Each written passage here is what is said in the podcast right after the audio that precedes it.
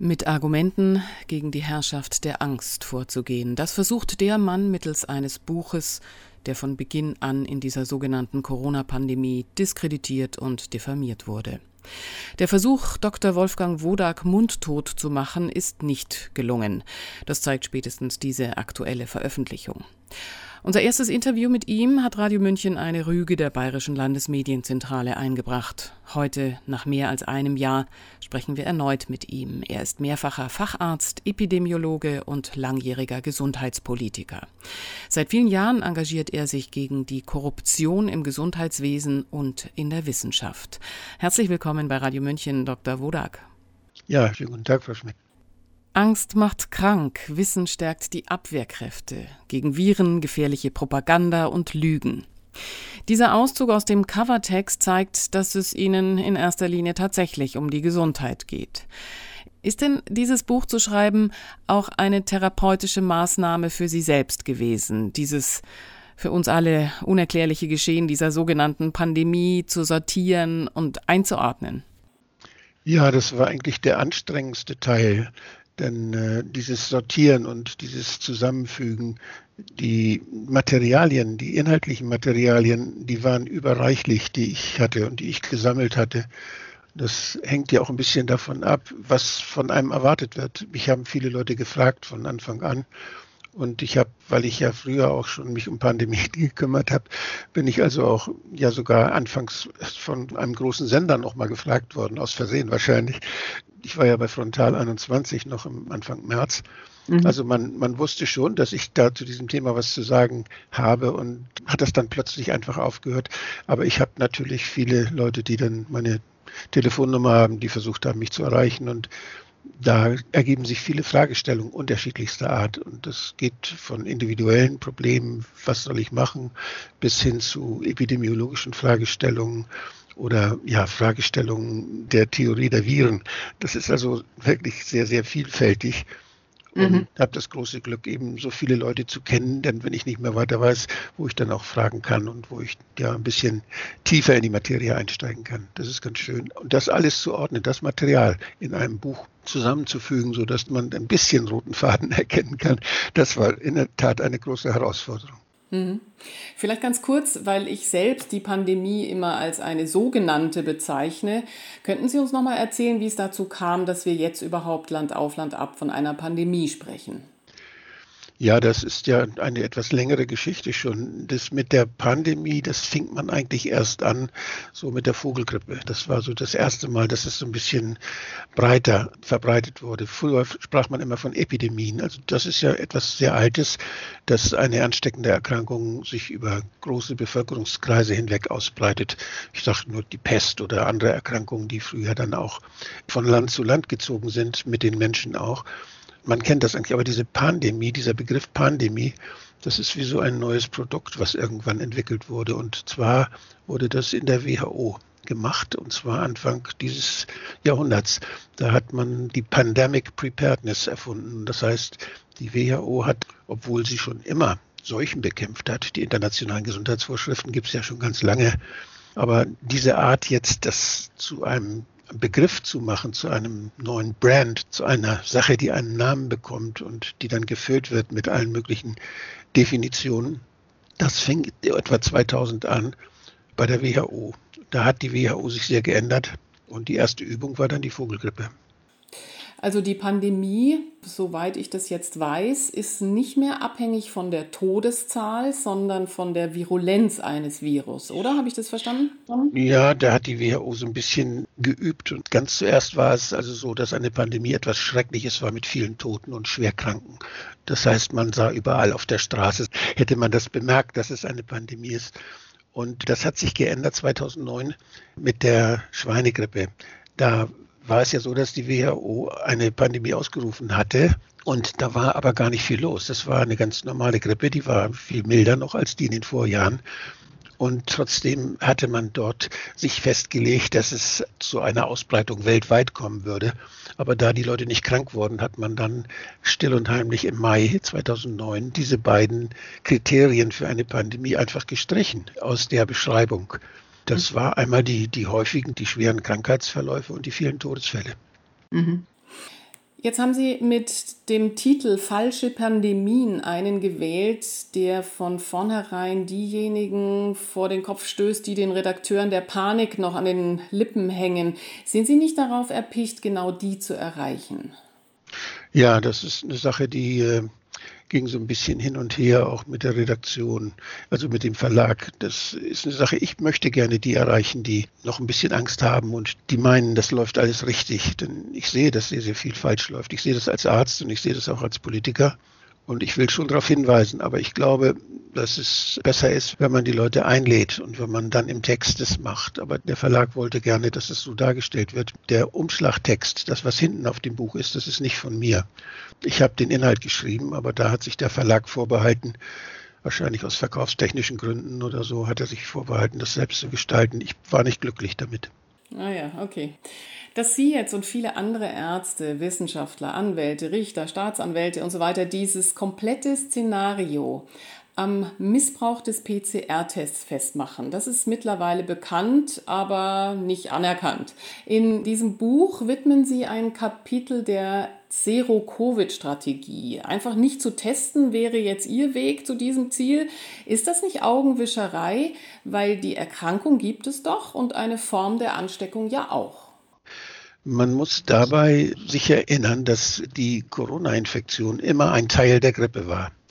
Coronaviren waren eine Sorte der Grippeviren und die machten immer so einen Teil von, sagen wir mal, so um die 10 Prozent aus. Das ist jetzt auch noch so. Diese Coronaviren haben sich ja laufend geändert und ab 2002 kennen wir diese Unterart der SARS-Viren.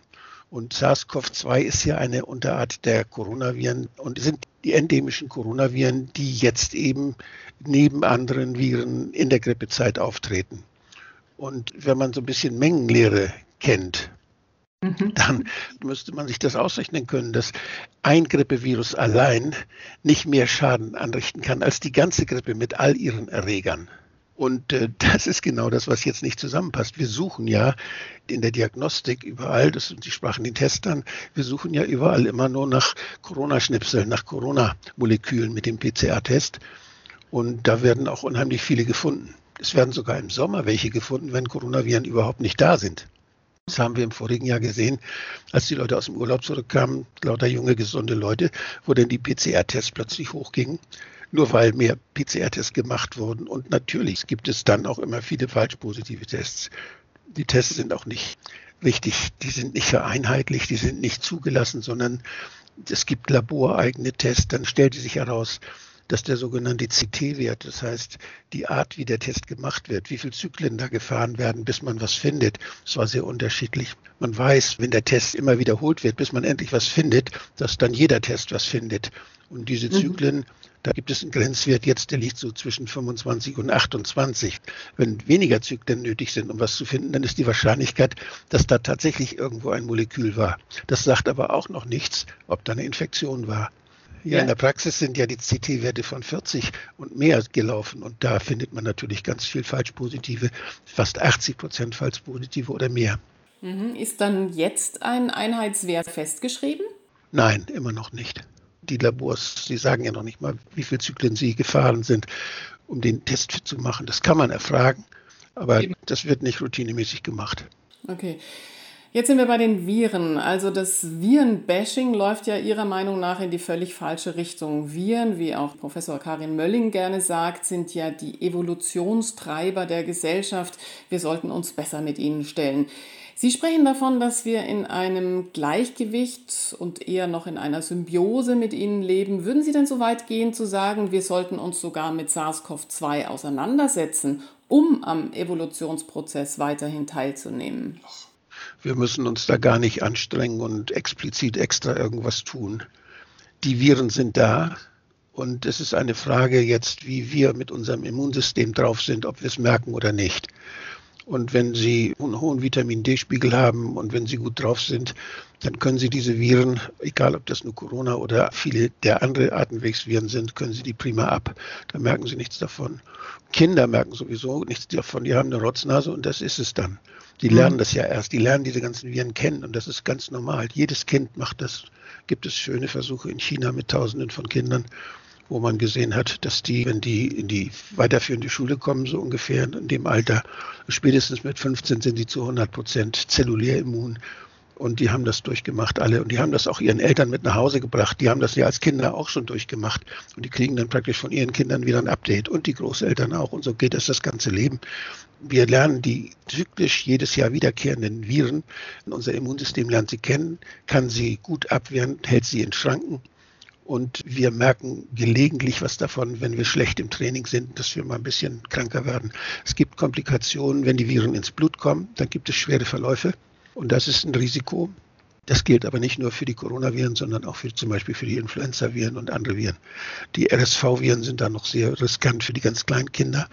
Also da gibt es schon sehr, sehr wenige ernste Verläufe. Zum Beispiel, es haben ja die Kinderärzte haben da mal nachgeguckt, die Fachgesellschaft, die haben festgestellt, dass es bei den Kindern tatsächlich neun Todesfälle gab in den deutschen Kliniken von Influenza 2019.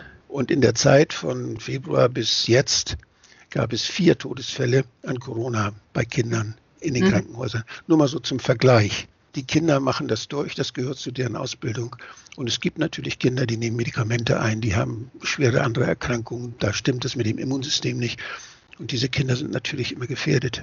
Aber das, mhm. das wissen dann die Eltern und da geht man entsprechend damit um und schützt sie.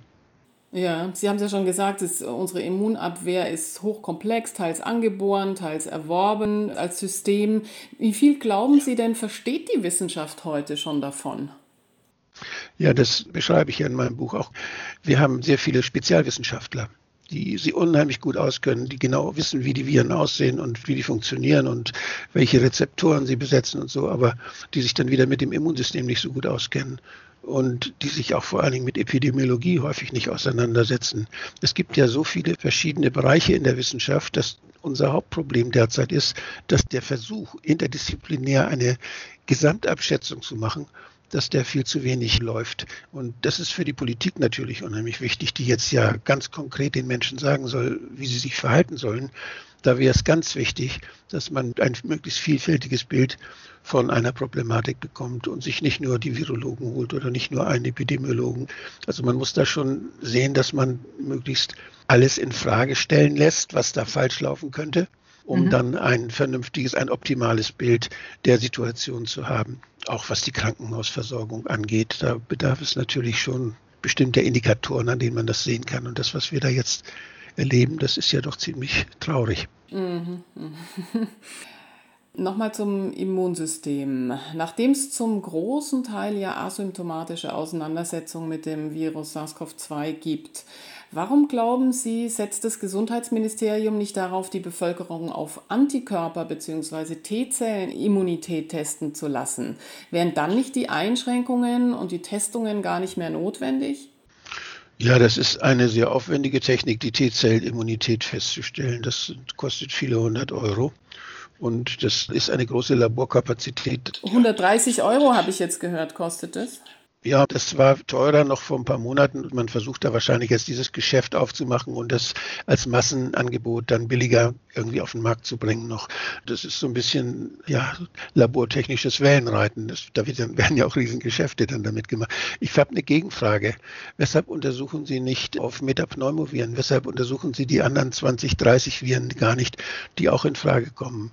Wir wissen, dass Menschen gefährdeter sind, wenn es Synergieeffekte gibt zwischen mehreren Viren. Wir wissen, dass es Konkurrenz gibt. Wenn ein Virus da ist, hat das andere keine Chance mehr. All diese Dinge sind ökologisch zu sehen und es gibt sehr, sehr gute Virologen, die das sehr wohl so sehen, die nicht, nicht nur ja, als Fachidioten, sage ich mal, etwas despektierlich auf ein einziges Virus spezialisieren, sondern die praktisch das Zusammenexistieren der Viren wie die Blumen auf der Wiese. Nicht, dass man einfach das Biotop sieht, auf ja. dem die Viren dann gemeinsam versuchen, sich zu vermehren. Und wie wirkt sich das auf die Gesundheit aus? Solche Leute gibt es. Die sind viel weiser und viel klüger und die können best viel besser vorausschauen als die Spezialisten für die Einzelviren. Okay. Also diese Antikörper- bzw. T-Zellen-Testung, das wäre jetzt quasi nur eine Maßnahme, damit die Bürger sich von diesen Corona-Maßnahmen frei machen. Wenn es um die Gesundheit dabei ginge und der Staat wirklich nur die Gesundheit und die Sicherheit im Auge hätte, dann könnte er das machen. Dann könnte er sagen, jemand, der eine T-Zell-Immunität hat, bei dem kann man sicherer sagen, dass er nicht sich ansteckt und dass er keine anderen ansteckt, als jemand, der geimpft ist bei der Impfung hat man viel kürzere Zeit Erfahrung gesammelt und weiß man viel weniger, was dabei rauskommt. Und es wird ja auch von dem Robert Koch Institut immer wieder gesagt, es ist nicht sicher, dass derjenige, der geimpft ist, nicht andere anstecken kann. Das ist natürlich schon eine komische Aussage. Aber wenn man eine T-Zell-Immunität nachweisen könnte gegen die SARS-CoV-2-Viren, dann könnte man sagen, ja, von diesen Menschen geht keine Gefahr aus und die sind auch nicht gefährdet. Das wird aber nicht anerkannt, soweit ich weiß. Bisher jedenfalls nicht. Ich habe von Leuten gehört, die wollen da prozessieren und wollen das erkämpfen, weil es ja wissenschaftlich viel aussagefähiger ist als Antikörper. Die Antikörper, die sagen ja nur kurzzeitig etwas aus, dass da was gewesen ist, sind praktisch wie ein Echo einer Infektion und ist viel unsicherer. Da muss man einen viel stärkeren Kontakt gehabt haben als bei einer T-Zellimmunität. Bei der T-Zellimmunität reicht ja der Kontakt in den oberen Atemwegen lokal dann bildet sie sich aus, während eine humorale Immunität, da muss der Körper sich viel intensiver damit auseinandersetzen. Meistens sind es fieberhafte Verläufe oder je schwerer der Verlauf, umso mehr Antikörper im Blut. Okay. Weil Sie die Impfung angesprochen haben, vor der warnen Sie. Sie stellen neben den gesundheitlichen Aspekten aber auch die Verquickung der wirtschaftlichen Interessen dar. Wie redlich kann denn eine privatwirtschaftliche Gesundheitsvorsorge Ihrer Meinung nach sein? Ja, wir haben ein großes systemisches Problem. Wir haben das Problem, dass es eine Industrie gibt, die davon lebt, dass sie eben viel Impfstoff verkauft. Und es hat es auch schon gegeben, auch in Deutschland, auch im Westdeutschland, nicht nur in Ostdeutschland, dass die Impfstoffe staatlich verwaltet und sogar hergestellt wurden. Ich selbst habe noch Gelbfieberimpfstoff verimpft als Hafenarzt und auch danach in einer reisemedizinischen Beratungsstelle.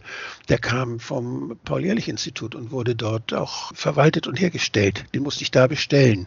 Das heißt, da war in staatlicher Kontrolle. Paul Ehrlich hat da nichts dran verdient. Und die hatten auch gar kein Interesse, dass da viel geimpft wurde. Die haben praktisch das gemacht, um vor Krankheit zu schützen, aber nicht um Geld damit zu verdienen. Jetzt haben wir aber Investoren, die haben eine wahnsinns aufgeblasene Impfindustrie aufgebaut mit ihrem Geld und versprechen sich da hohe Renditen davon. Das heißt, die wollen verkaufen. Und das ist ein völlig anderes Primärinteresse, als es ein Staat hat, der seine Bürger schützen will. Der will, dass ja für möglichst wenig Geld diese Leute gesund bleiben der will ja nicht Geld aus dem Fenster schmeißen, der Staat normalerweise.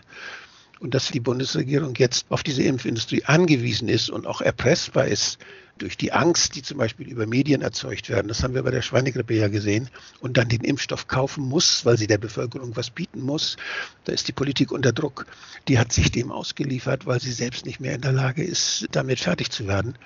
Das Schlimme ist dann auch, wenn dann das Ganze noch so ist, dass wir so institutionell uns nicht mehr auf die staatlichen Institute verlassen können. Ich spreche da von institutioneller Korruption. Das ist keine Korruption, wo einzelne Leute bestochen werden, sondern das hängt einfach daran, dass der Staat und die Beamten nicht mehr konkurrenzfähig sind gegen dieses mit viel Geld anrückende Impfindustrie die überrumpeln praktisch, die können viel mehr Forschung sponsern, die können sich die Ergebnisse dann auch ein bisschen aussuchen, die sie dann präsentieren wollen. Da gibt es den sogenannten Publication Bias, der eine große Rolle spielt in der Wissenschaft. Also da kann man gewaltigen Druck auf die Politik machen und der wird gemacht. Das sehen wir ja auch. Und wenn Bill Gates im Fernsehen auftritt und sagt, wir müssen sieben Milliarden Menschen impfen, dann läuft mir ein Schauer über den Rücken, wenn ich das höre. Ja. Nachdem die für den Notfall zugelassenen sogenannten Impfstoffe jetzt viele zig Millionen Mal verimpft worden sind, wie ist denn aus Ihrer Sicht der Stand? Welche Wirkungen und Nebenwirkungen stellen sich denn jetzt raus? Ja, ich gehe einfach zurück auf die Daten, die wir haben von den klinischen Studien, die die Firmen selber abgegeben haben und gehe da mal von aus, dass das korrekt wäre. Dann ist es so, dass da die Begriffe ein bisschen durcheinander gegangen sind. Wir haben eine Risikoreduktion durch die Impfung, die wird angestrebt. Und da gibt es eine relative Risikoreduktion und eine absolute. Was relevant ist eigentlich, ist nur die absolute. Denn wie viel schützt es wirklich? Wie sicher kann man sich sein?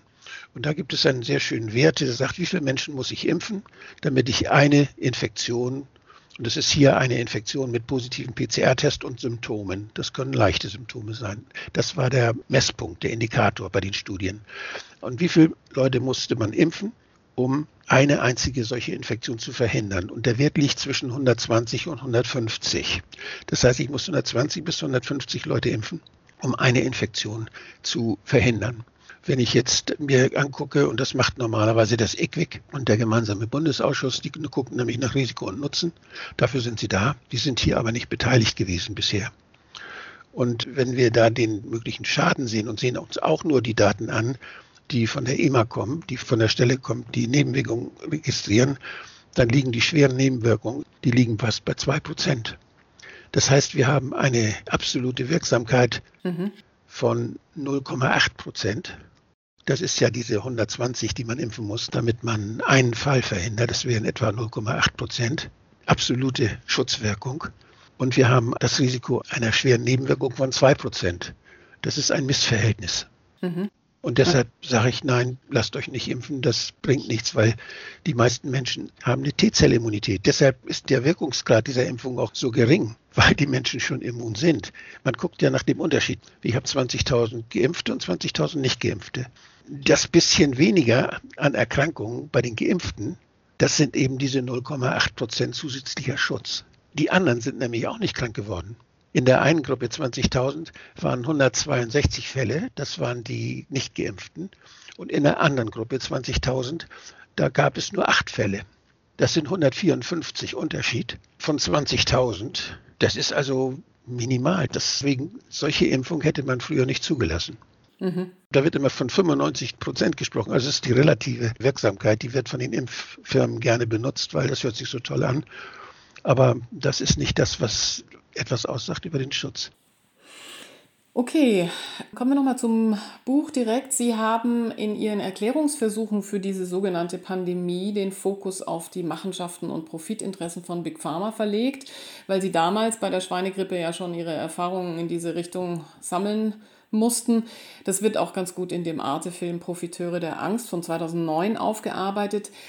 Weltweit gibt es jetzt ein paar wenige, allerdings sehr renommierte Wissenschaftler wie der französische Nobelpreisträger Luc Montagnier oder der Hamburger Professor Roland Wiesendanger aus der Gain-of-Function-Forschung, die davon ausgehen, dass das SARS-CoV-2-Virus aus dem Labor in Wuhan stammt.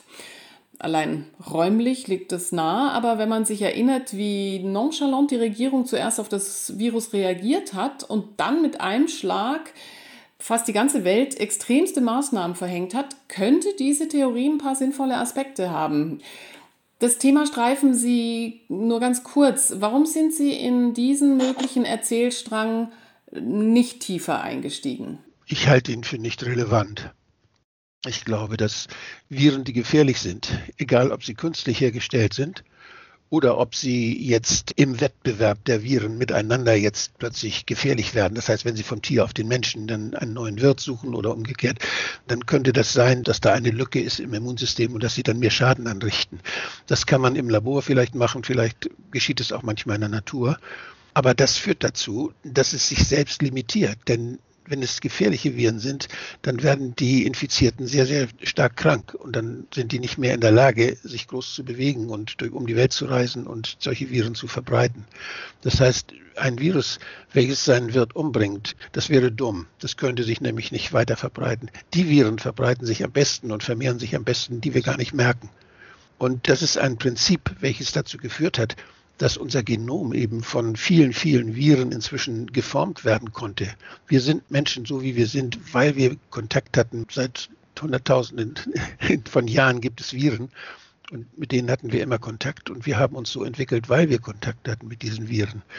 Und die Viren, die sich bei uns ja einschleichen und dazugehören, dann nachher praktisch schon zu uns, das sind die erfolgreichsten.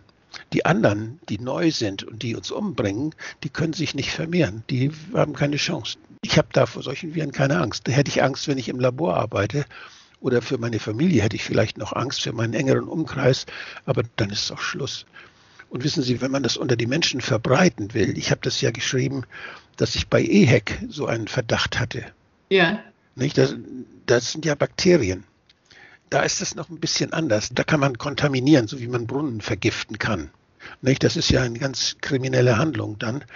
Und das ist möglich, aber mit Viren ist das schon schwieriger. Und mhm. äh, wenn ich gefährliche Viren so verbreiten würde, da könnte ich mich nicht davor schützen, dass sie mich selber angreifen. Das heißt, derjenige, der andere schädigen wollte damit, der wäre selbst am meisten gefährdet. Und das würde schon komisch aussehen, wenn einer durch die Stadt läuft und die Viren verteilt und selber in so einem Anzug rumlaufen muss, damit er nicht auch krank wird. Also das ist schon ein bisschen problematisch. Und auch wenn ich jetzt meine Leute dagegen impfen würde, ich kenne an, das sind Viren, die als biologische Kampfmittel gedacht, sind, müsste ich ja erstmal Studien machen. Und da würden ja schon mal viele Menschen dann wahrscheinlich sterben bei diesen Studien, die Kontrollgruppe zumindest. Also von daher, ich halte das für Quatsch. Ich halte es für eine Technik, mit der man Angst machen kann, so über die Medien, aber die nicht wirklich irgendwelchen Schaden anrichten kann. Mit Viren nicht. Mit Bakterien, da ist es schon eher möglich. Da kann man schon kontaminieren und da kann man schon viel mehr Schaden mit anrichten. Ja, interessant. Zum Schluss noch eine Frage. Ein Kapitel Ihres Buches ist überschrieben mit Der Zorn wächst mit dem Durchblick. Meinen Sie damit tatsächlich, dass die Kraft der Geschichten und Bilder dieser sogenannten Pandemie bei den vielen, vielen Akteuren den Blick verstellt haben und eine saubere Analyse verhindert haben? Ja, ich habe da so ein bisschen auch von mir gesprochen. Ich habe ja erst nur an die Viren gedacht und an das Immunsystem und an die Gesundheit und habe dann gemerkt, das passt alles nicht. Ich kann das nicht erklären damit. Das reicht nicht aus, um das, was wir erleben und vor allen Dingen um die Maßnahmen zu erklären. Und ich habe dann eben gesehen, dass alles, was passierte, dazu da war, um Angst zu machen. Wenn ich einen Lauterbach höre, der immer wieder sagt, es muss alles noch viel mehr und noch viel schlimmer und es ist gefährlich und der sagt immer wieder, es ist sehr gefährlich, obwohl die Daten, die es dann da gibt, nicht dazu passen. Es gibt also einen großen Widerspruch zwischen dem, was einige uns einreden und dem, was man erleben kann. Aber da diejenigen, die uns das einreden, eben ja die Regeln machen, leiden wir darunter. Und ich habe mich darüber natürlich geärgert, weshalb man diesen Lockdown macht, weshalb man die alten Leute nicht selbst entscheiden lässt, ob sie Besuch haben wollen oder nicht und sie aufklärt. Also ich habe mich über viele dieser Maßnahmen geärgert, die völlig ungewöhnlich waren und auch nicht irgendwie wissenschaftlich vorher ausprobiert. Es gab über den Lockdown und die Wirkung, gab es keine Studien oder keine Evidenz, wie man das machen sollte. Das ist einfach gemacht worden. Und was mir die Augen geöffnet hat, ist die Schockstrategie von Naomi Klein dass man eben dadurch, dass man Angst macht, dass man eine Bevölkerung lähmt durch eine Katastrophe, dass man da dann in dieser Zeit eine ganze Menge machen kann, was keiner merkt. Und das ist ja schon häufiger passiert und das sehe ich hier auch. Ich habe das auch gemerkt, als ich plötzlich sah, dass in China seit Anfang März keine Tests mehr gemacht wurden innerhalb der eigenen Bevölkerung. Es wurden nur noch an den Grenzen Tests gemacht. Und China hatte plötzlich innerhalb von zwei Wochen waren die von einer hohen Gefahr waren die auf Null und hatten nur noch äh, bei Einreisenden gelegentlich 70 bis 80 Fälle. Das war geradezu völlig überhaupt nicht zu erklären. Aber China hat dann unheimlich davon profitiert, dass die ganze Welt durch Corona gelähmt wurde und die haben dann überall in der Welt ihre Rohstoffe eingekauft. Die haben das praktisch genutzt, dass der Rest gelähmt war. Die haben gut davon gehabt. Und diese wirtschaftlichen Motive, auch die Motive der Impfstoffhersteller, die Motive der Testhersteller, da werden ja riesige Geschäfte gemacht. Und jeder, der diesem Narrativ folgt, der auch testet, der kriegt es gut bezahlt. Jeder, der die Impfung macht, der kriegt es sehr gut bezahlt. Die haben ja 150, 170 Euro die Stunde gekriegt, diese Impfärzte in den Impfzentren. Das ist wahnsinnig viel. Und die Krankenhäuser kriegen was, wenn sie Covid-19-Diagnose aufschreiben. Da können sie mehr abrechnen. Die WHO hat extra neue ICD-Ziffern gemacht für Covid-19, wenn der Test positiv ist und aber auch wenn der Verdacht besteht, weil also jemand irgendwie hustet oder wenn jemand Kontakt hatte mit jemandem, der einen positiven Test hat, dann kann man auch schon Covid-19 aufschreiben. Also da gab es extra neue Ziffern. Und dadurch ist das Bild natürlich unheimlich aufgebläht von dieser Infektion. Und dieses aufgeblähte Bild von Covid-19 macht den Menschen tatsächlich Angst. Und die, mhm. lassen, die lassen sich impfen mit dieser Impfung, von der ich eben meine, die sollte man lieber nicht nehmen, weil ich halt den Risikonutzen, das Verhältnis halte ich für eindeutig. Würde ich ja. nicht genehmigen, eine solche Impfung. Und das alles lässt die Frage natürlich aufkommen, was steckt dahinter? Und wenn man das denn so sieht, dann wird man schon ärgerlich, dann kann man wütend werden, ja. ja. Was macht Ihnen denn jetzt Hoffnung?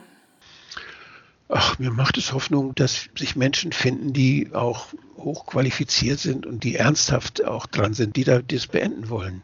Und es gibt eben auch sehr viele Unternehmer, deren Betriebe darunter leiden und die Wirtschaft, die darunter leidet.